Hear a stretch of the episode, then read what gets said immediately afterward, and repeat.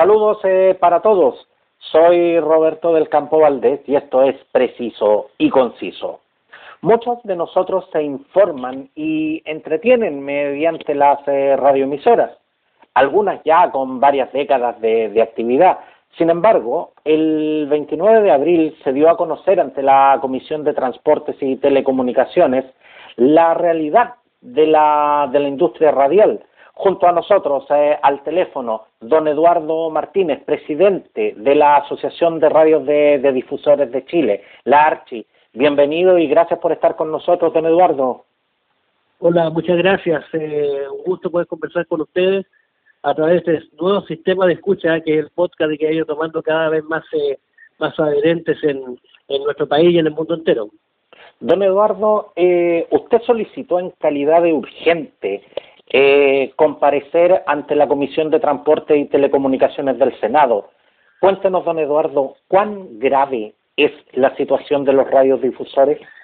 La situación de la radio eh, o de la industria de la radio en general es eh, tanto más grave que muchas de las áreas eh, económicas de nuestro país. O sea, hoy día con una nosotros venimos con, con, una, con, con, un golpe más o menos duro que fue el estallido social del 18 de octubre. Tuvimos un mes de, de noviembre muy, muy, muy malo, eh, un mes de octubre también muy malo, diciembre recuperó un poco la industria de la radio y la publicidad, eh, enero y febrero estacionalmente tampoco fueron, fueron de lo mejor, pero de marzo en adelante volvimos a caer y ahora con mucho más violencia, 25, 28% fue la merma publicitaria para el proceso del estallido social y ahora nos acercamos casi al 80%, piensa usted en las ciudades con cuarentena, es gigantescamente superior la, situación y esto es eh, desde las cadenas más grandes hasta las más pequeñas. Hablamos de subsistencia, hablamos de mantener, de mantener las radios al aire y precisamente de eso era lo que en esa reunión con la Comisión de Transporte y Telecomunicaciones pudimos conversar en el Senado, donde tuvimos una muy buena recepción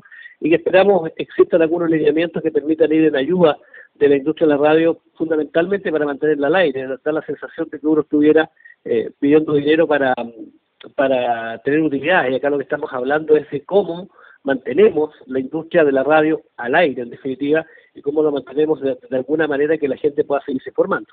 Don Eduardo, ¿y, y cómo se explica esta eh, esta caída tan tan violenta del, del, del avisaje? Sí, tiene una razón fundamentalmente económica. El, el, el, el cliente, el avisador normal, eh, al sentirse golpeado con, con el tema del coronavirus, baja las campañas publicitarias, en las grandes empresas las bajan y las eh, suspenden hasta que la situación se regularice y se normalice. Eso con las grandes empresas que publicitan a nivel nacional. La empresa pequeña, el local más pequeño, el, público que avisa más pequeño, ese sencillamente se ha visto tocado económicamente y, no tenemos la, la, ni siquiera la claridad de que una vez que esta situación pase pueda pueda verse repuesta la inversión. Por ejemplo, no sé, un, un par de locales de venta de, de repuestos de vehículos que han estado eh, cerrados durante un mes y medio, eh, tienen que poner como el arriendo, ellos mismos de sus propios locales, menos ítems para tener para publicidad, los restaurantes, los pubs, las tiendas eh, que son pequeñas y que son de regiones, están pasando por momentos muy complicados, y no solamente con la radio, ¿no? lo vemos con la televisión regional, con los medios escritos regionales y nacionales también, por cierto, eh, con distintos eh, niveles de, pérdida, pero que a la vez son niveles, en todo caso, similares en el nivel de explotación. Más o menos, pero todos estamos bajo el nivel de explotación en este momento de lo que podría darnos la sustentabilidad. Ahora eh, las radios se cumplen un, un, tremendo rol, social, eso no, no, no, está, no está en discusión, pero, pero se financian principalmente por, por, por el avisaje publicitario. Se lo pregunto directamente, don Eduardo, si el avisaje deja de llegar, ¿se silencia definitivamente una radio? Claro, claro, indudable. Eh, las radios en Chile son, no existen radios públicas en Chile, no existen radios estatales en Chile, no hay financiamiento público en Chile. Eh, eh, por lo tanto, el, financiamiento público que existe en Chile es la inversión publicitaria que hace el Estado, que es un cliente como cualquier otro y que elige en qué medio de comunicación en definitiva va a poner o no poner sus avisos.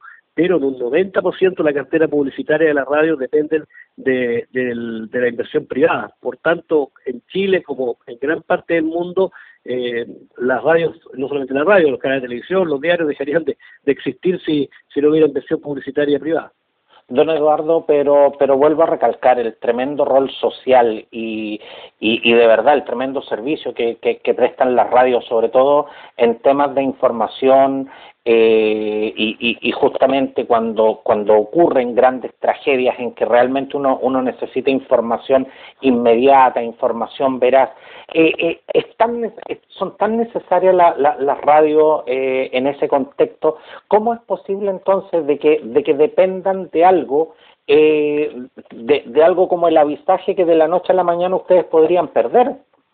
O sea, así, así de volátil es la, la economía y lo, y lo que tiene que ver con los ingresos de los medios de comunicación. tiene toda la razón, una labor social importante. Imagínense que ahora, en medio de esta pandemia, nosotros estamos transmitiendo, por ejemplo, Enseña Chile, que es una, una idea de educación a distancia para, para miles y miles de niños en sectores rurales en forma absolutamente gratuita, campañas de apoyo a la prevención del coronavirus en forma absolutamente gratuita, hemos revivido radioteatro, estamos estamos con nuestra gente desplegada en, más de mil emisoras en todo el país, eh, trabajando de todas maneras eh, al aire, desde tele, de teledistancia, en fin, como usted lo quiera, pero en directo y en vivo, para tratar de entregar la opinión y pasando por estas aperturas económicas eh, importantes. Nosotros no podemos hacer lo que hacen algunos, lo que pudieron hacer afortunadamente algunos, que es la famosa ley de protección del empleo, donde usted sencillamente baja la cortina y, vamos al fondo de cesantía.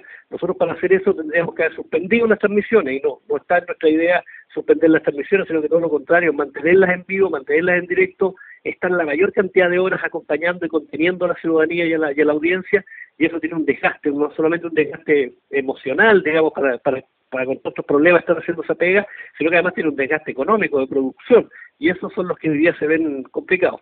Don Eduardo, ¿y cómo le están haciendo frente a esta situación? Porque más allá de lo que son los costos operacionales, los costos técnicos, digamos, eh, que demanda una radio, eh, la radio la radio está compuesta por personas como usted, eh, por locutores, por técnicos, por administrativos. ¿Cómo lo están haciendo para pagar los sueldos? Hasta el momento, eh, la mayoría de las radios han podido cumplir con sus compromisos de sueldo, imposiciones, leyes sociales y en fin porque eh, las radios trabajan con una desfase de 60 días más o menos entre la inversión publicitaria y el pago, es decir, nosotros en el mes de abril estamos reconociendo lo que lo que pasa en febrero. El problema viene ahora, mayo y junio, cuando reconozcamos lo que pasa en el mes de marzo y en el mes de abril. Sin duda, ahí, y por eso la, la, la urgencia nuestra, por eso la, la insistencia, por eso hemos estado sosteniendo conversaciones con el Ministerio de Secretaría General de Gobierno, con el Ministerio de Energía, con la Subsecretaría de Telecomunicaciones, eh, con el Ministerio de Medios Nacionales, tratando de conseguir eh, de alguna manera aliviar la caja de la radio a través de una rebaja del costo de la energía eléctrica, a través de, de una rebaja en los arriendos de las plantas transmisoras, que muchos de ellos están ubicados en terrenos que son fiscales, que se tiene que pagar el arriendo a, a bienes nacionales, tratando de conseguir algunas campañas publicitarias que nos permitan eh, una distribución de recursos para hacer algo de caja para la radio. Pero van a ser momentos difíciles, estamos seguros y van a ser momentos muy difíciles, muy complejos para todos, como también estamos seguros de que vamos a salir fortalecidos de esta.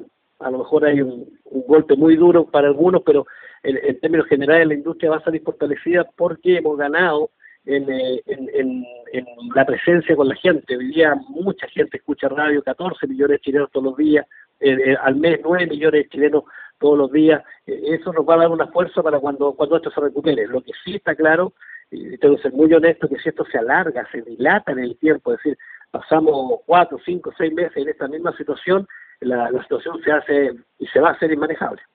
Don Eduardo, eh, usted nos acaba de mencionar que está realizando eh, gestiones eh, con la Secretaría General de Gobierno a través de la, de la ministra Carla Rubilar y el subsecretario Emardo Hantelman eh, espero haber pronunciado bien su, su apellido. Sí.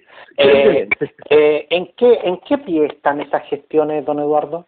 Vamos bien, yo creo que con ellos hemos tenido una muy buena, voy a hablar en términos radial, una muy buena sintonía con ellos para poder eh, para poder llegar a acuerdos. Ellos están muy preocupados de lo que está pasando. También entendemos y somos muy conscientes como, como buenos ciudadanos que la, la, el nivel de demanda en el, en el país son gigantescos y son de muchos otros frentes eh, que están viviendo momentos muy amargos, pero hemos llevado un poco la, la, muestra de lo que está pasando en otros países de América Latina, por ejemplo, lo que, lo pasó en Perú, que, que se perdonó el espectro radioeléctrico, que es el permiso que usted tiene que pagar año a año por estar al aire, eh, una especie de permiso de circulación. Se también pasó lo mismo en Argentina o en Brasil, que se les condonó la deuda eh, por cuatro meses o mientras dure la pandemia por el costo de energía eléctrica, lo que pasa en Estados Unidos, donde eh, se está destinando recursos directos a las radios que tengan programas informativos para mantener esos informativos al aire, que son de muy alto costo de mantención. En fin, hay un montón de ejemplos que son de países que tienen una realidad a veces distinta, con, un Producto Interno Bruto muy alto, y otros países como por ejemplo Argentina, Brasil o Perú,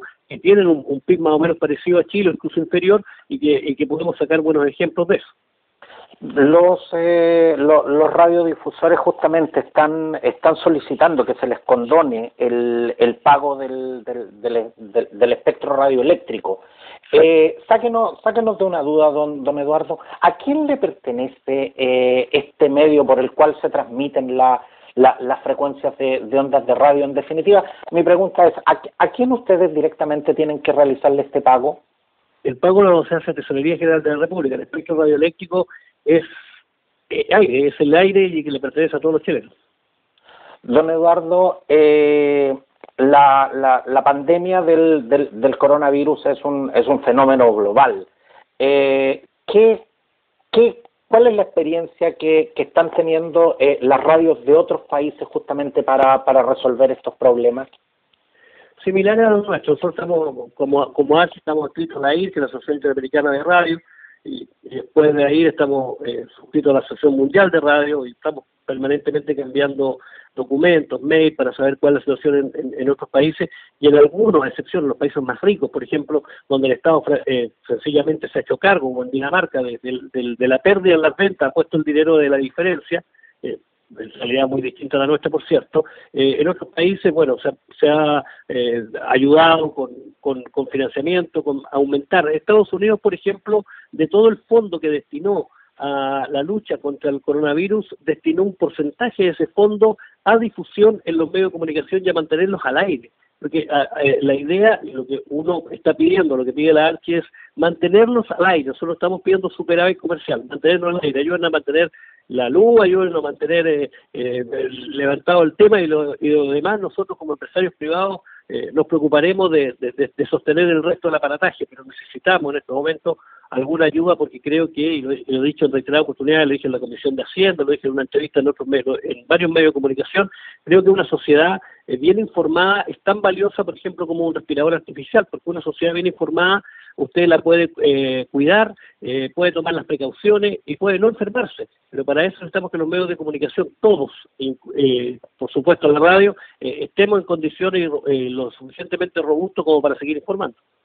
Don Eduardo, llegando ya al final de, nuestra conversación, la, la, situación de las radios nacionales es, es realmente compleja y me, y me atrevo a decir bastante dramática, pero no es nueva. Eh, hay, hay radios que mucho antes del, estallido social y, y, la pandemia ya estaban funcionando a, a, a, duras penas y otras, digamos las cosas como son, definitivamente a pérdida. ¿Cómo, ¿Cómo se explica que si este medio es tan necesario y es el más confiable por la ciudadanía, no sea necesariamente el más rentable? Creo que tiene que ver con un, un hecho que es muy potente. Eh, son muchas las radios. ¿ya? Eh, nosotros en Arch tenemos 1.200 radios, no tenemos todas las radios. Eh, en frecuencia deben haber 1.600 o 1.800 radios en Chile. El mercado es difícil que sostenga eh, una cantidad de radios de esa naturaleza. Chile debe ser uno de los países con más alto nivel de radioemisoras por número de habitantes. Eso hace que la inversión publicitaria se disperse en muchos medios y hace que sea muy débil. Por ejemplo, te pongo un solo ejemplo, una comuna eh, pequeña como, no sé, eh, Pura Cautín, en, la Araucanía, eh, tiene siete emisoras de radio y tiene 14.000 habitantes. O sea, es imposible. La lógica indica que técnicamente se puede, el dial lo da, da el espectro, pero pero comercialmente es imposible, es inviable mantener 14 medios de comunicación en una comuna de, de 14.000 habitantes. Don Eduardo, ¿y, ¿y, qué tanto ha influido también en este fenómeno el, el florecimiento de verdad de, de muchas radioemisoras en el espectro digital?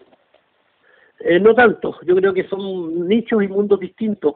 Eh, la radio digital eh, va a cumplir una función y la va a tener que ir cumpliendo cada vez con más fuerza. En definitiva, eh, son entregan contenido en forma a través de un canal distinto, pero que van a tener que tener sus propios nichos, sus propias maneras de, de tener la inversión publicitaria. Tienen menor costo también desde el punto de vista de, de salida al aire. Eh, a mí no me parece que sea el, el, punto que más complica o que conflictúe a la radiotelefonía. Voy más por un mercado muy pequeño con una eh, oferta muy grande.